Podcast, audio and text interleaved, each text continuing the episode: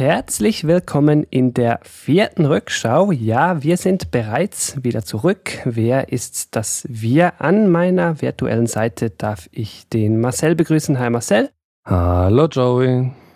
Heute haben wir uns ein etwas weniger ernstes Thema vorgenommen. Wir werden wieder ungefähr fünf Jahre zurückblicken und sprechen über den Raspberry Pi. Zuerst müssen wir natürlich mal ganz kurz die Frage klären, ja, bitteschön, was ist denn ein Raspberry Pi? Marcel, der Informatiker vom Dienst, hier kann ich wunderschön an dich übergeben. Ist mein Studium endlich mal zu was gut?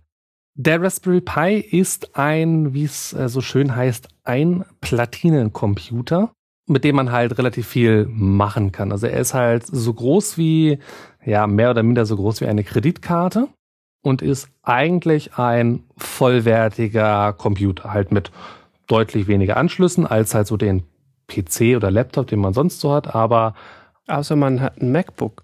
Ja, außer man hat ein MacBook, dann hat der Raspberry Pi natürlich deutlich mehr Anschlüsse. und damit kann man relativ viel machen. Also wenn wir mal die Anschlüsse vom Raspberry Pi kurz durchgehen, also der hat also vom Originalen, der hat zwei USB-Anschlüsse, der hat einen Netzwerkanschluss, äh, der hat einen Soundausgang, der hat einen HDMI-Output und diverse General Purpose Input Output Pins oder kurz GPIOs, wo man halt einfach lustig Dinge anschließen kann, sage ich mal ganz vereinfacht. Die Idee hinter dem Raspberry Pi war so ein bisschen, dass man Leute, die jetzt eher nicht sowas mit Programmierung zu tun haben, so ein wenig in die, in die Richtung stupst, Sachen zu programmieren. Und damit sind wir dann beim Juristen unter uns. Hast du denn mit dem Raspberry Pi gelernt zu programmieren, Joey? Ich kann bis heute nicht wirklich programmieren. Wer mir mal zuschauen würde, wie ich hier so das Backend von meiner Website pflege, der wüsste das. Entsprechend muss ich das mit Nein beantworten.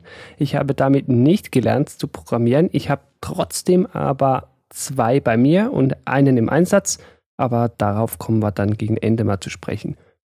Du hast den Hintergrund dieses Pis angesprochen, den Zweck. Es geht da, wie du gesagt hast, um so ein Lernförderungskonzept. Man wollte da ursprünglich Computer Science an Schulen beliebter machen, beziehungsweise denen auch die Möglichkeit geben, sowas durchzuführen. Ja, Computer sind halt teuer und Raspberry Pis sollten günstiger sein. Entsprechend sollte da die Infrastruktur und damit auch eine Hürde tiefer angesetzt werden. Der Ursprungspreis, wenn ich den recht im Kopf habe, war immer bei 35 Dollar angesetzt. Hier in der Schweiz ist das natürlich teurer. Ich glaube, auch in Deutschland sind die Pies ein bisschen teurer als 35 Dollar. Das weißt du jetzt besser? Mm, jein. Äh, damals äh, waren die europäischen Mehrwertsteuerregelungen noch nicht so wahnsinnig, wie sie heute sind. Da konnte man sie relativ günstig aus, äh, aus UK sich auch äh, nach Deutschland äh, schicken lassen, wenn man dann einen bekommen hat am Anfang. Anfang, da können wir eigentlich noch ganz kurz einsetzen. Ja, wir blicken ja immer etwa fünf Jahre zurück. Anfang heißt hier also Februar 2012.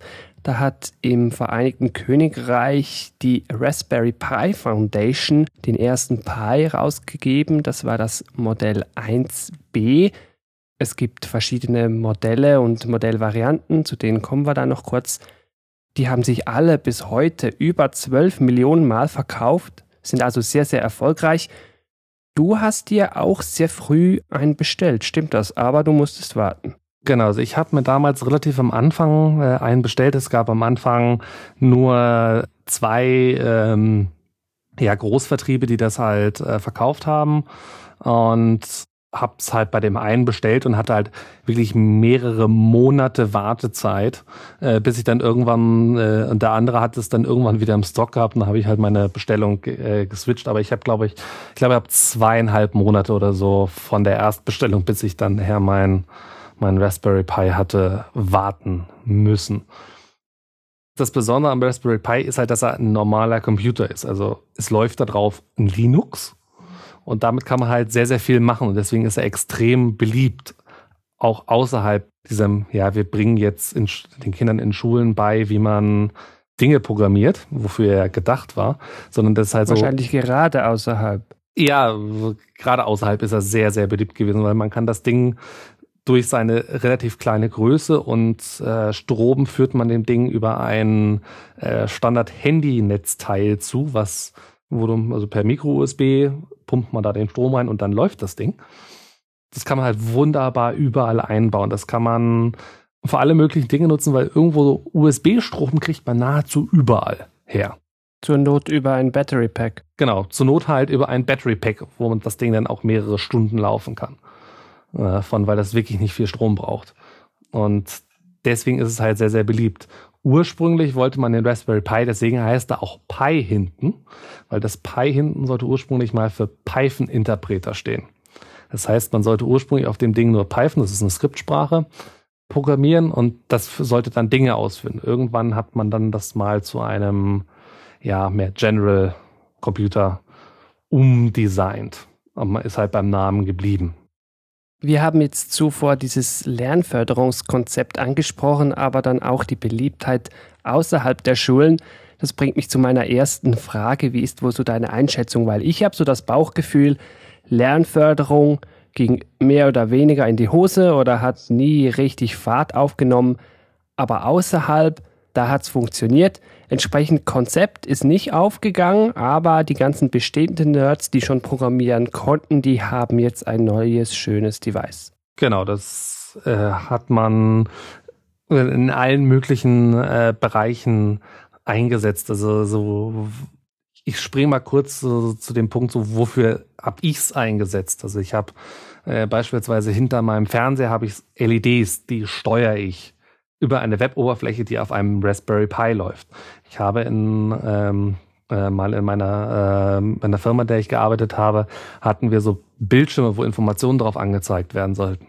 Also Digital Signage. Dafür kann man das wunderbar einsetzen, weil so einen kleinen Raspberry Pi, den kann man wunderbar hinter so einen 40 Zoll Bildschirm kleben. Und die Fernseher haben ja heute auch alle USB. Ah, ich sehe es. Ja, dann nimmst du da den Strom gleich raus. Genau, nimmt man da den Strom gleich raus, HDMI dran, und fertig. Ja. Und es ist halt eine sehr, sehr, sehr, sehr günstige äh, Lösung dafür.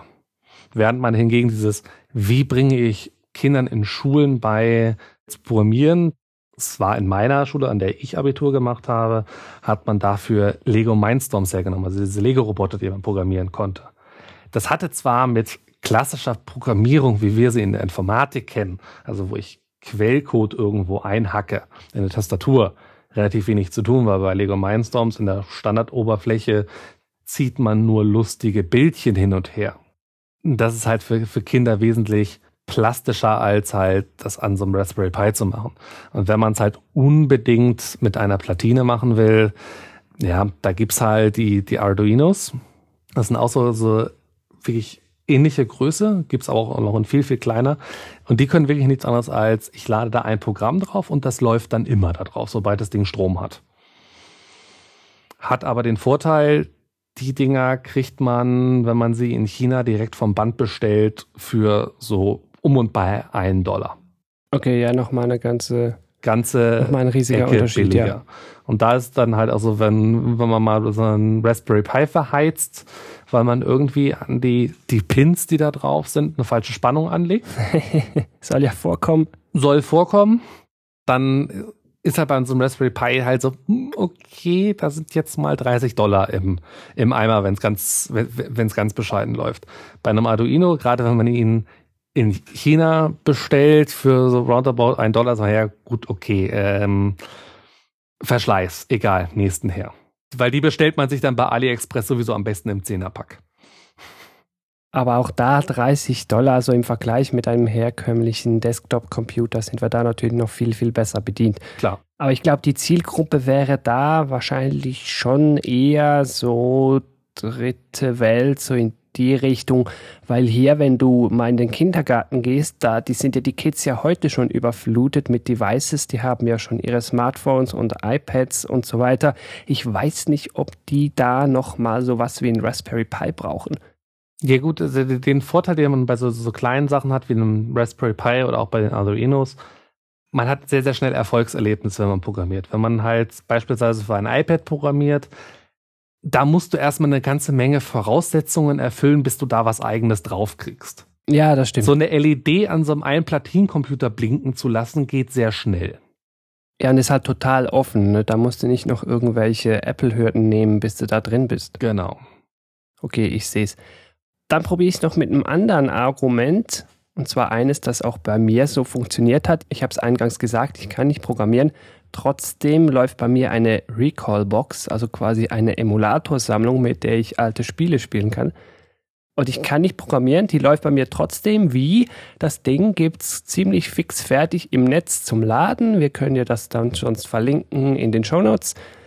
Da zieht man sich das runter, spielt das rüber auf eine SD-Karte, macht die SD-Karte in den Pi rein. So funktioniert das meistens. Also der holt seinen Speicher von einer SD-Karte oder von einer externen Festplatte.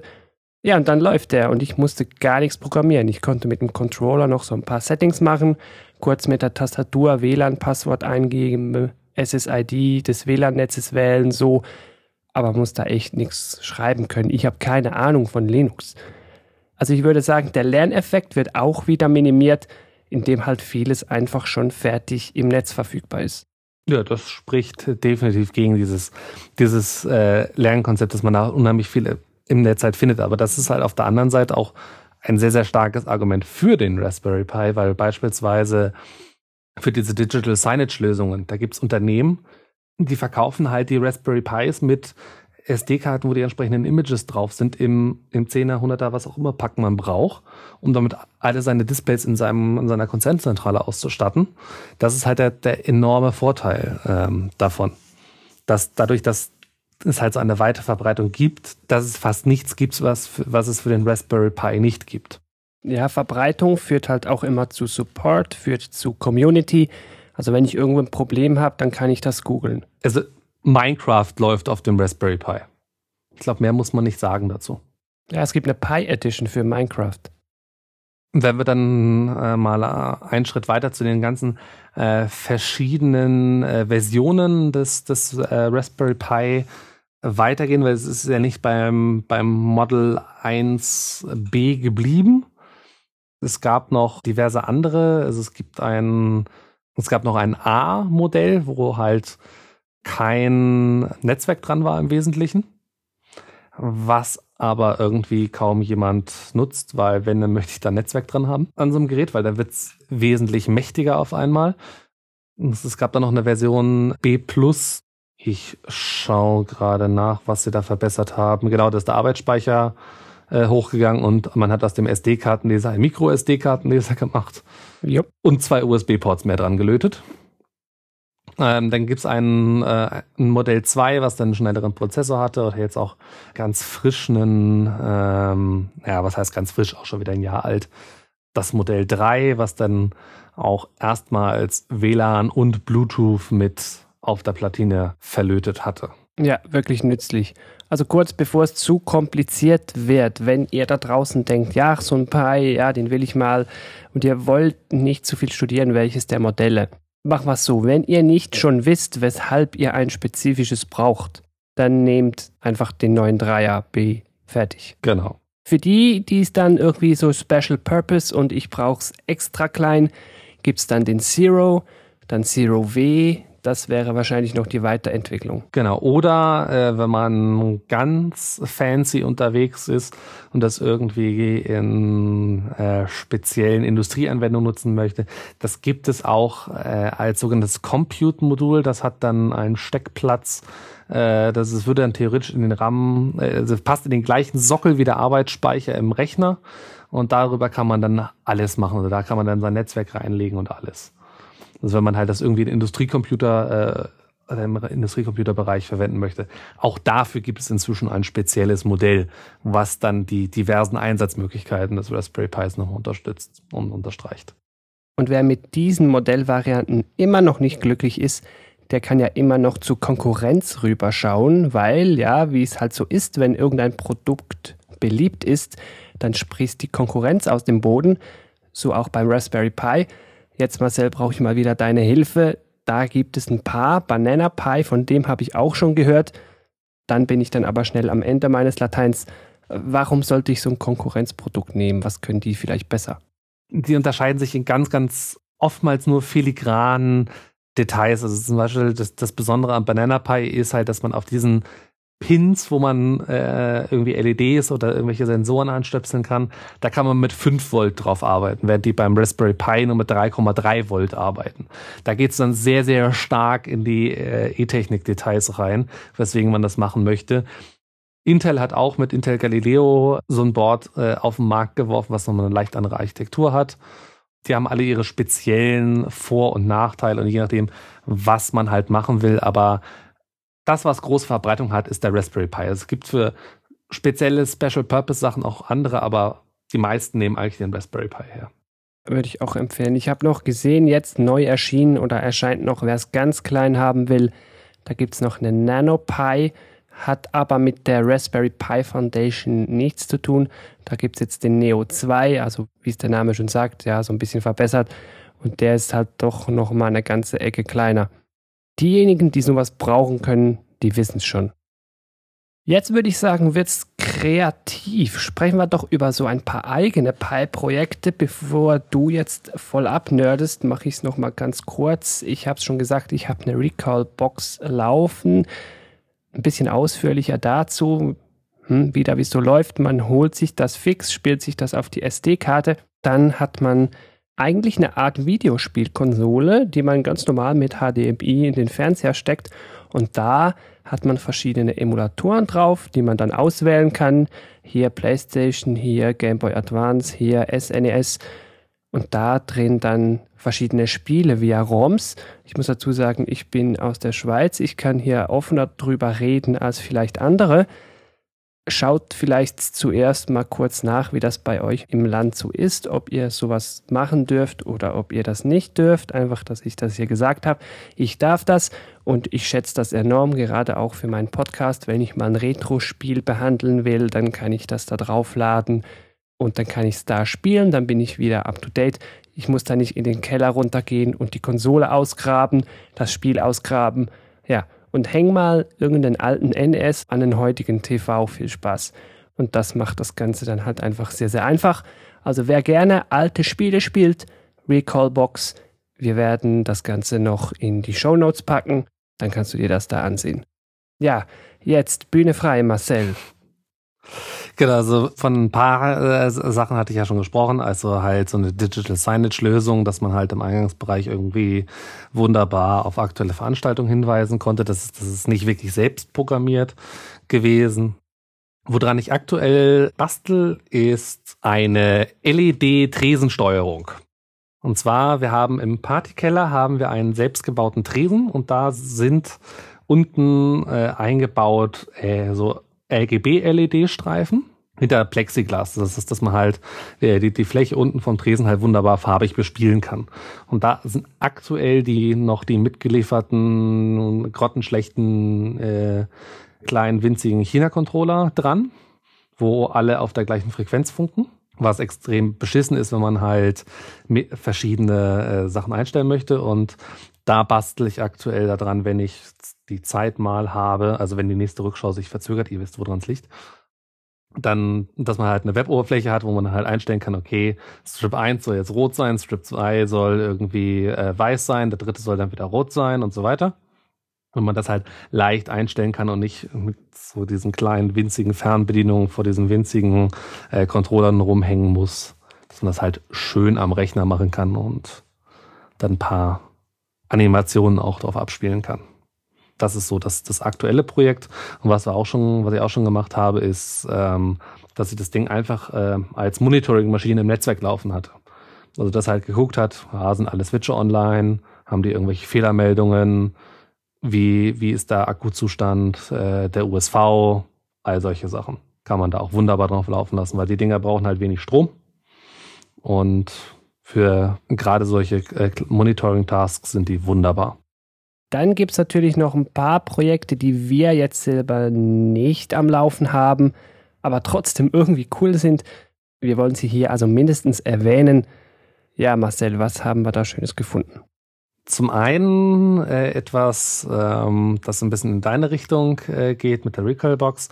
Und zwar, es hat einer ein Raspberry Pi Zero in das Gehäuse eines Gameboys eingebaut und hat sich damit eine portable Konsole gebaut. Also der hat den Gameboy aufgeschraubt, alles, was drin war, oder fast alles, was drin war, rausgebaut. Also Display raus, Platine raus, Akku raus oder, oder vielmehr Batteriecase halt raus und hat dann halt den Raspberry Pi Zero eingebaut, hat einen, hat einen Farbbildschirm eingebaut, hat äh, einen kleinen Akku-Pack mit eingebaut und hat halt dann die, äh, die Taster so angeschlossen, dass, dass man halt wirklich mit den Originaltasten vorne spielen konnte und dann damit dann halt die, diese ganzen Retro-Games äh, zocken konnte.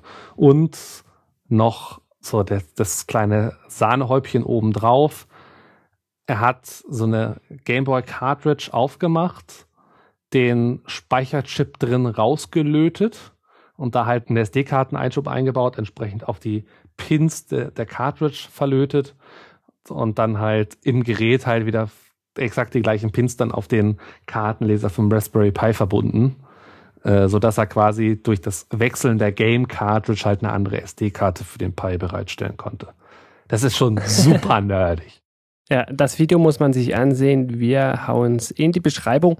Die sollten wir an dieser Stelle mal noch erwähnen rückschau.news slash Raspberry Pi. Vielleicht noch kurz, um da anzuhängen, ist mir jetzt gerade so on the fly in den Sinn gekommen, wer was Emulatormäßiges haben möchte, aber da technisch sich nicht so begabt fühlt. Es gibt auch kleine offizielle Raspberry Pi LCD-Screens, sogar mit Touch-Fähigkeit. Holt euch mal so ein, die sind nicht so teuer, gibt auch Cases dafür. Alles eigentlich schon fix fertig, nicht so teuer und haben eine wunderbare Treiberunterstützung. Dann könnt ihr dann da wieder die erwähnte Recall-Box draufspielen und dann habt ihr was ähnliches wie die aktuelle Nintendo Switch. Halt so eine Konsole, so eine kleine mit Screen, die ihr überall mit hinnehmen könnt, die auch über ein Battery Pack betreibbar ist.